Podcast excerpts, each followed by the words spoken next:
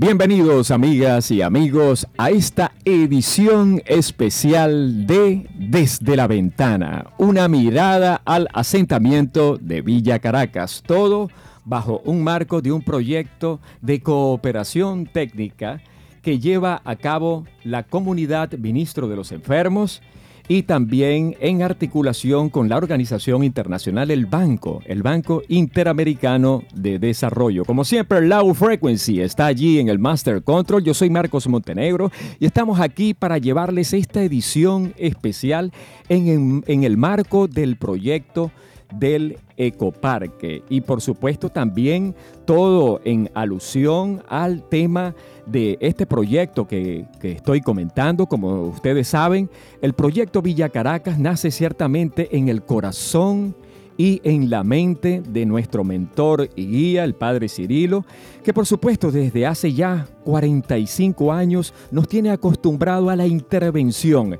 a la intervención social. Y en ese sentido es que queremos, pues, de alguna manera, más que una entrevista, es hacer un tributo y, por supuesto, una especie de visibilización acerca de quién está detrás de todas estas cosas tan hermosas como el proyecto de Villa Caracas. Y tenemos, por supuesto, la grata presencia de el Padre Cirilo. Padre, ¿cómo estás? Gracias, eh, Marcos, y gracias por la invitación, gracias por acompañarnos en estos sueños que tenemos. Padre, el, el, proyecto Ecoparque fue concebido ciertamente en el proyecto de Villa Caracas, ¿no? Como un componente aparte. ¿Cómo fue ese resurgir? ¿Cómo fue que se le implantó en su corazón y en su mente crear un proyecto tan hermoso. Sí, sí, Marcos. Eh, ya eh, en sí hay que decir eh, de este proyecto del Ecoparque que por un lado es un sueño, un sueño de hace muchos años, por eso ya yo soy viejo, de muchos años, décadas, y también es una necesidad, y una necesidad para la ciudad de Barranquilla, para nuestros barrios sobre todo, y eh, es algo que hemos tratado de realizar y no nos cansamos y no nos cansamos de ir buscando de qué manera se puede. Entonces, eh, eh, tenemos otro proyecto eh, que es el proyecto eh, de apoyo a la población venezolana. Y nosotros pensamos que entre todo tenemos que hacer un gran esfuerzo por parte de los migrantes venezolanos y por parte de la comunidad receptora de buscar una integración, porque eh, todos somos seres humanos, todos somos creados por Dios, somos hermanos, como dice el Papa, fratelli tutti. Entonces, aquí están nuestros hermanos, entonces tenemos que ver cómo podemos entre todos, entre todos, crear y, organizar y, realizar una sociedad donde todos podemos vivir dignamente. Eh, Marcos, eh, tú una vez me impresionaste porque llegó una visita y te preguntaron algo sobre eh, lo que es el, proyecto de, de apoyo a los venezolanos. Tú utilizaste la palabra dignidad. Y yo creo que esta es la palabra clave, la, palabra clave, la dignidad. Y nosotros pensamos que un proyecto como el Ecoparque nos puede ayudar mucho. Primero, para acercarnos los unos a los otros, que tanto necesitamos en, en Colombia, donde siempre estamos peleando, donde no nos queremos entender ni comprender. Hablamos el mismo idioma, pero no, no somos capaces de entendernos, ni siquiera de respetarnos. Entonces tenemos que crear espacios donde podemos entonces relacionarnos relacionarnos los unos con los otros, escuchar, hablar, respetar sobre todo.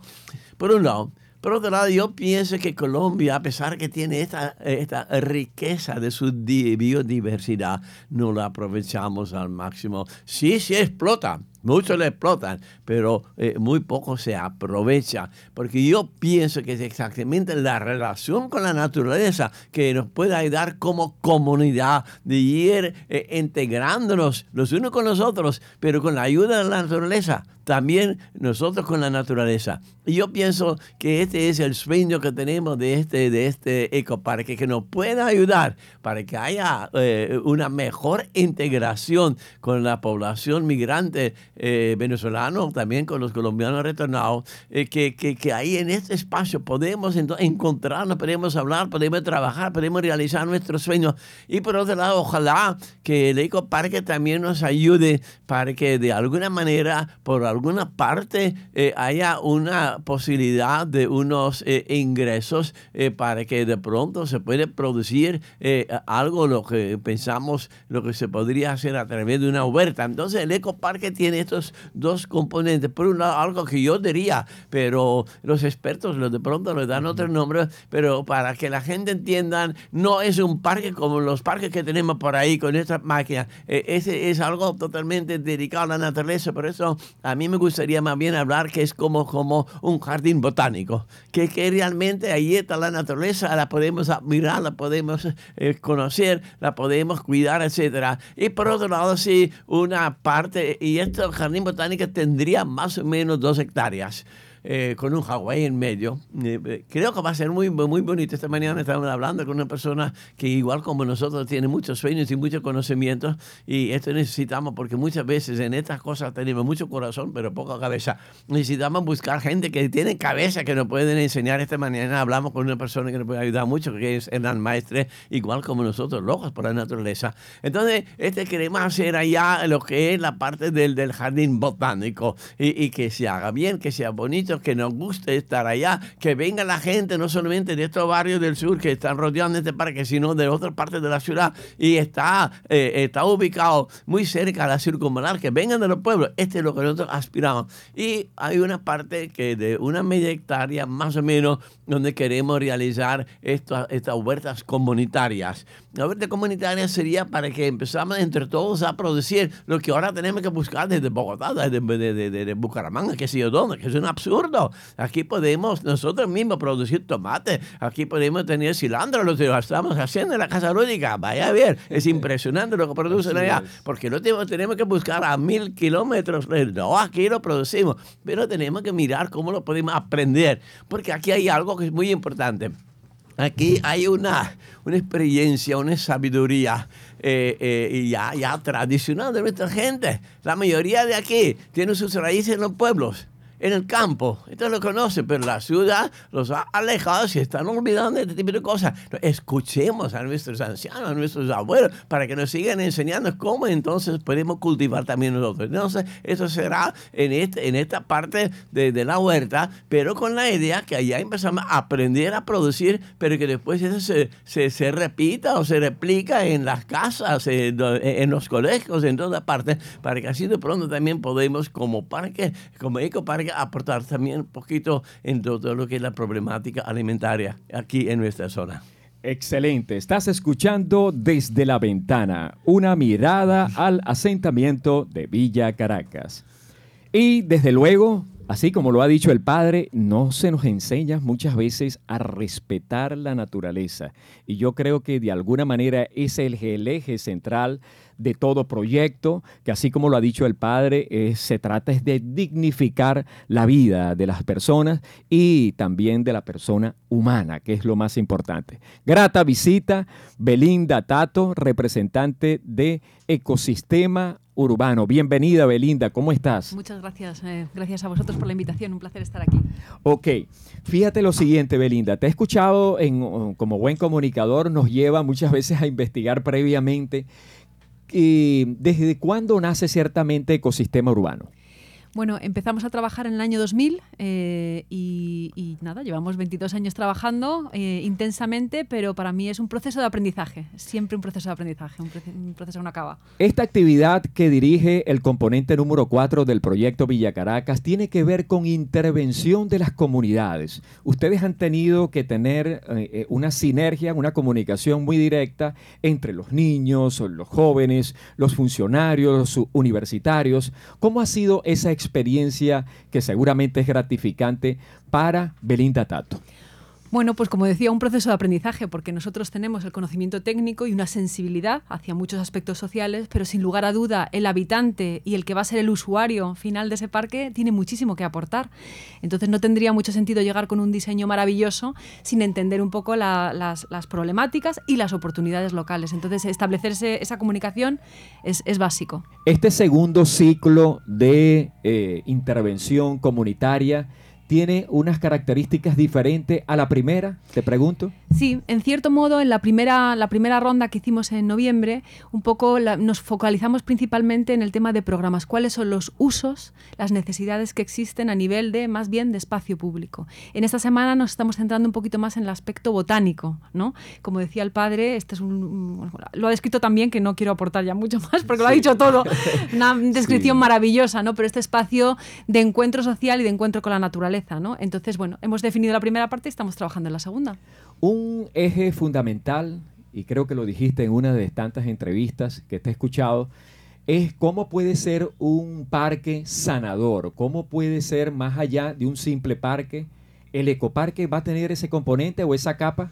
Bueno, esa, esa, es la aspiración, ¿no? Cómo un espacio público puede mitigar algunos problemas y generar nuevas oportunidades. No se trata solo de resolver un problema y no se trata solo, de nuevo, la componente medioambiental y de biodiversidad es fantástica, pero ojalá pueda tener otras múltiples capas y pueda generar, como ha comentado el padre, un lugar de encuentro, de intercambio, un espacio de aprendizaje, un espacio cultural, un espacio de convivencia, que son muy necesarios siempre, en cualquier contexto y además en particular en el, en el, en el territorio que nos ocupa, porque bueno, también hay limitación de espacios públicos. Entonces creo que es muy necesario muy valioso.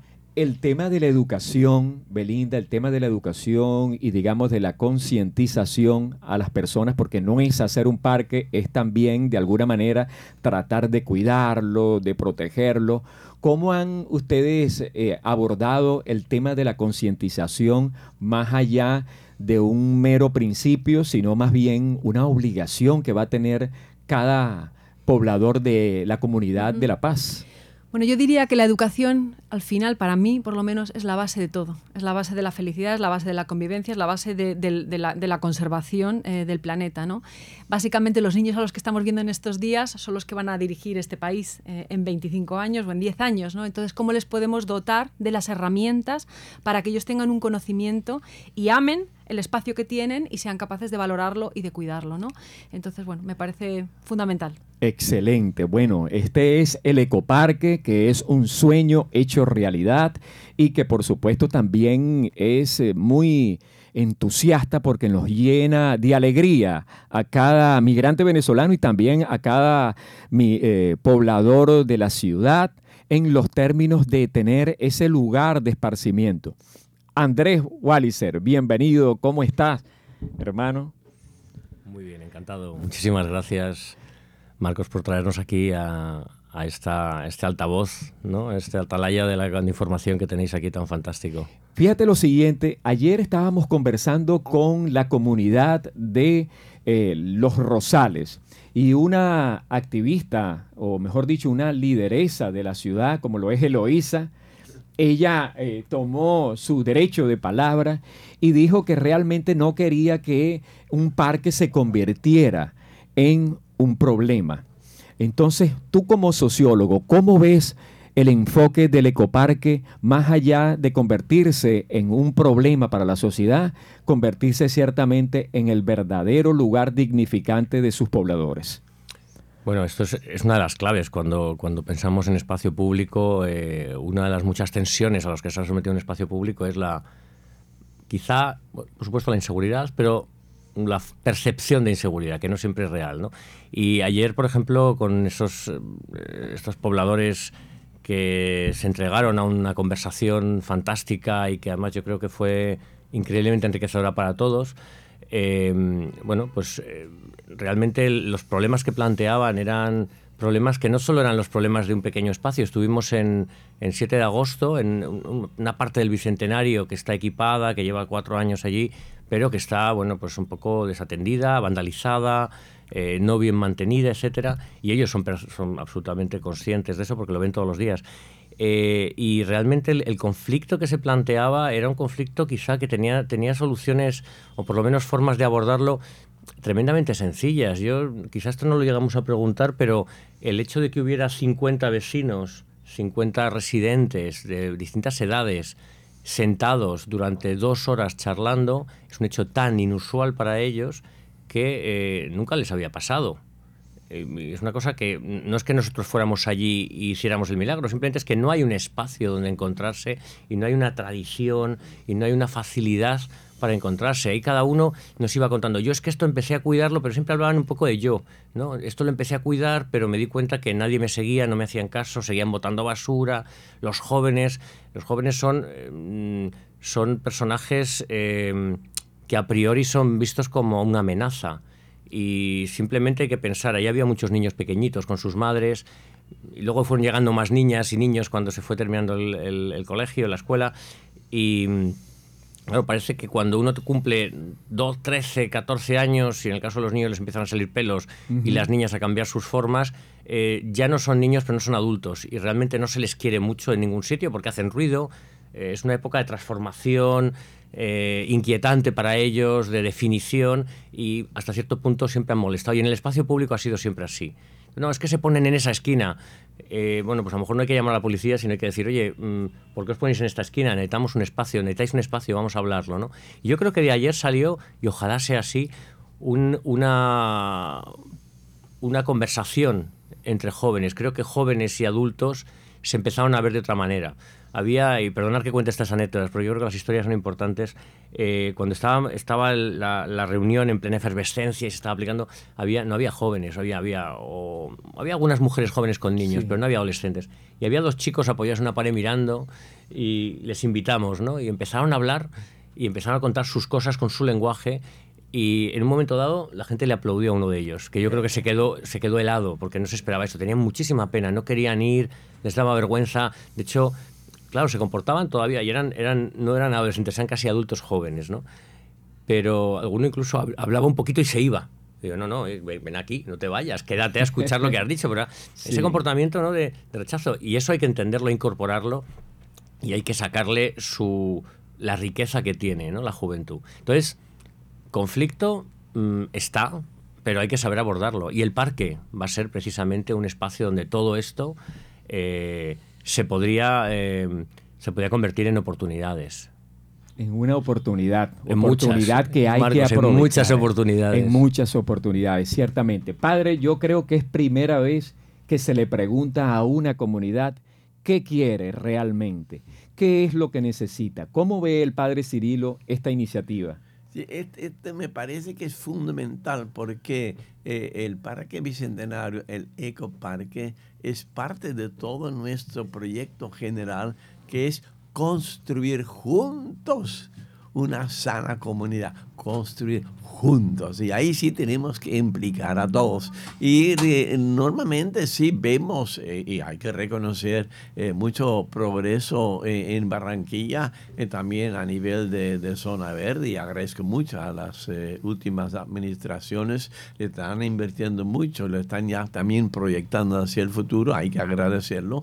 También se está construyendo muchos parques, pero en estos parques de pronto sí falta exactamente esto, involucrar más a la comunidad, no solamente para informar, sino para informarse, para que realmente escuchemos qué es lo que quieren y no obtener nuestro parque ya totalmente diciendo, este, me, este realmente en el principio me, me, sorprendió cuando empezamos a eh, eh, eh, hablar y comunicarnos con Belinda y con Andrés, no iba a venir con nada y, yo como responsable, ay, ¿cómo va a ser eso? Nosotros contratamos, contratamos a una empresa y que viene con nada, come la cosa otra manera de ver la cosa. Y entonces, ahora sí, somos muy conscientes que así, así debe ser. Eh, mejor escuchamos qué es lo que quiere la gente, cuáles son sus sueños, cuáles son sus, sus, ideas, sus propuestas, porque es de la única manera que pueden apropiarse y que después lo que tanto queremos lo van a defender porque es suyo.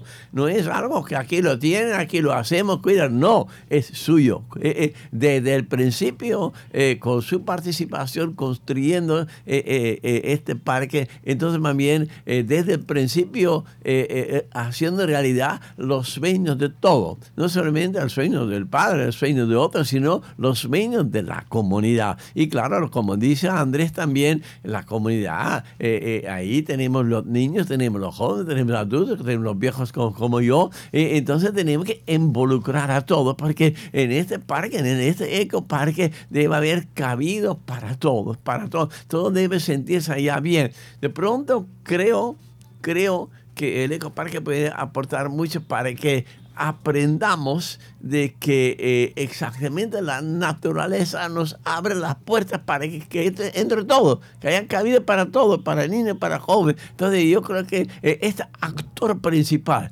de este ecoparque a veces se, se, nos olvida, pero el actor principal para mí, claro, la comunidad, pero la naturaleza, la naturaleza. ¿Qué tiene, Belinda, qué tiene el ecoparque que no tiene los otros parques? ¿Los otros parques cuáles? ¿Los de Barranquilla? Los, de Barranquilla. Ah, ok, esa es una pregunta un poquito delicada. sí, por eso, una pregunta... Ojalá tenga muchas cosas que no tienen los otros parques, ¿no? Pues tendrá probablemente, esperemos, una identidad que tiene que ver con estos talleres, ¿no? Por ejemplo, esta semana hemos preguntado a los niños, han hecho una ficha botánica sobre qué plantas y qué significado tienen esas plantas en sus vidas y solo leer esas historias, escuchar esas historias ya es conmovedor, porque de nuevo, cuando uno planta una planta está, está creando una historia, ¿no? Y está, estamos, a mí me gusta pensar que estamos diseñando el espacio que va a, estar en la memoria de los futuros adultos, ¿no? Es decir, ¿dónde ibas de pequeño? Pues al parque donde recogía esta plantaba esta semilla o recogía esta especie, ¿no? En el fondo, em, las memorias que tenemos como adultos en muchos casos están muy vinculadas a nuestra vida pública, al espacio público, ¿no? Entonces, pensar en esa dimensión me parece, me parece muy bonito y es lo que estamos intentando. Por otro lado, eh, me parece fundamental eh, entender que el parque tiene que poner en valor lo que existe, cuál es la naturaleza que existe, que está ahí latente, cómo podemos ponerla en valor, los materiales, las tecnologías locales, las artesanías locales, cómo podemos hacer un parque que da visibilidad a esa riqueza cultural, biodiversidad y diversidad cultural que existe en el, en el sitio. Entonces ahí, ahí estamos. Andrés, una pregunta obligada. ¿Te has reunido con funcionarios, con universitarios, con niños y niñas, adolescentes? ¿Cuál ha sido la más gratificante? Mm, qué buena pregunta. La de los funcionarios. No. no, la de los funcionarios eh, nos queda pendiente una, es esta tarde, es esta tarde. Seguro que va a ser fascinante. Eh, pues mira, tengo que decir, de todos los momentos que estamos viviendo aquí, que mm, para, para Belinda y para mí esto es un viaje, es un segundo viaje, pero es un viaje vital, ¿no? Y a menudo cuando en el desayuno, cuando estamos preparando para salir corriendo, nos emocionamos, eh, más ella que yo, pero yo también me emociono mucho eh, y hablo de emoción de, corazón con el pecho eh, cuando, cuando pensamos en lo que hemos dicho el día anterior y las conversaciones que hemos tenido con vosotros. yo casi me quedo una parte muy sustantiva de, de, lo que es este viaje para nosotros es las conversaciones que estamos teniendo con vosotros, informales, con el padre, contigo, con, eh, con Donny, con el resto del equipo, esas, esas sentadas que nos hacemos después del trabajo y reflexionamos y preguntamos, nos preguntan, preguntamos. Eso por un lado, pero quizá de este, de este, de estos días que llevamos aquí, eh, el otro día estuvimos en la ludoteca haciendo un cierre de una actividad que habían desarrollado eh, las profesionales de la educación, las maestras en, los colegios de la zona con unas fichas sobre sobre botánica, sobre las plantas de los niños y tal, ya solo ver las, fichas que estaban colgadas en una pared eh, resultaba tremendamente emocionante. Hablaban, y ahí claro, es lo que dice el padre, el protagonista es la naturaleza, hablaban de cómo eh, en el huerto de mi abuela, cuando yo vivía en mi país, había esto y cuando florecía la guanábana o lo que fuera, nos lo comíamos y además lo vendía y mi madre podía comprar comida. Había microrelatos de vida que giraban en torno a pequeñas explotaciones de patio que eh, suponían eran el centro de una familia, incluso con derivaciones económicas, simbólicas, alimenticias, perceptivas, todo eso. Y me quedo con otra cosa que a mí, que lo, bueno, no sé, me emociona mucho pensarlo también, que es el increíble nivel que tienen muchos niños los con los que estamos viendo, eh, que tienen 10 años, 11 años, tienen un uso del lenguaje que ya quisieran muchos de mis estudiantes universitarios en Madrid, y lo digo en serio, eh, que se expresan, que recogen información, que la procesan, que tienen una capacidad de generación de ideas y de asociación de ideas, eh, y muchas, muchas de esas relacionadas eh, con la naturaleza. La naturaleza como uno de sus vértices de su vida. Bueno, padre, unas palabras. Sí, eh, eh, una de las cosas por la pregunta gratificante para mí es, y me parece que es algo maravilloso, porque se necesita que el parque ya en esta etapa eh, ayuda a unirnos como comunidad barranquillera, porque no estamos hablando solamente de los niños del sector, no solamente estamos hablando de, de la gente que vive alrededor, estamos hablando a todo nivel. No me gusta hablar de estratos, pero están involucrándose personas en este parque que van a tener aquí, pero ya entienden que para toda la nación, personas que viven en otros, ahora venimos de un, ambiente totalmente diferente, pero se enamoran y, yo noto, se apropian también de, este sueño. Y así también ayer estábamos en la Universidad del Norte, también eh, eh, muchachos de muchas diferentes partes de Barranquilla, hablando todos del Parque Bicentenario, del Ecoparque. Entonces, eh, eh, esta fuerza unificadora eh, de, acercamiento me parece que no es solamente importante cuando ya tenemos el parque, sino ahora en este proceso. Es muy gratificante. Bueno, excelente. Yo creo que más gratificante para mí, para toda la gente que nos escucha a través de Bocaribe Radio 89.6 FM. Este programa será muy difundido a nivel nacional y por supuesto también nosotros transmitimos a través de la www.bocaribe.net. Nos pueden ver, nos ven de hecho en, muchas partes del mundo. Y esto va a traer la resonancia que realmente nosotros queremos, la resonancia positiva que es de que aquí en la ciudad de Barranquilla se está llevando a cabo un proyecto innovador, un proyecto que es definitivamente que va a marcar la pauta y que va a producir una onda expansiva tal donde más ecoparques van a nacer. Muchísimas gracias Belinda por venir, te deseamos todo lo mejor en esta, en esta, en este, esta meta que por supuesto seguramente te has trazado, igual Andrés Walliser, sociólogo, muchísimas gracias por acompañarnos y compartir con nosotros todos estos días de corazón de verdad. Y a nuestro mentor y guía, de verdad Padre, que Dios les siga bendiciendo de lo alto con salud y que sigan floreciendo esos proyectos gratificantes para comunidad que no son otra cosa que, como digo siempre, dignificar la vida humana. Low Frequency en el Master Control. Yo soy Marcos Montenegro y nos escuchamos hasta una próxima oportunidad.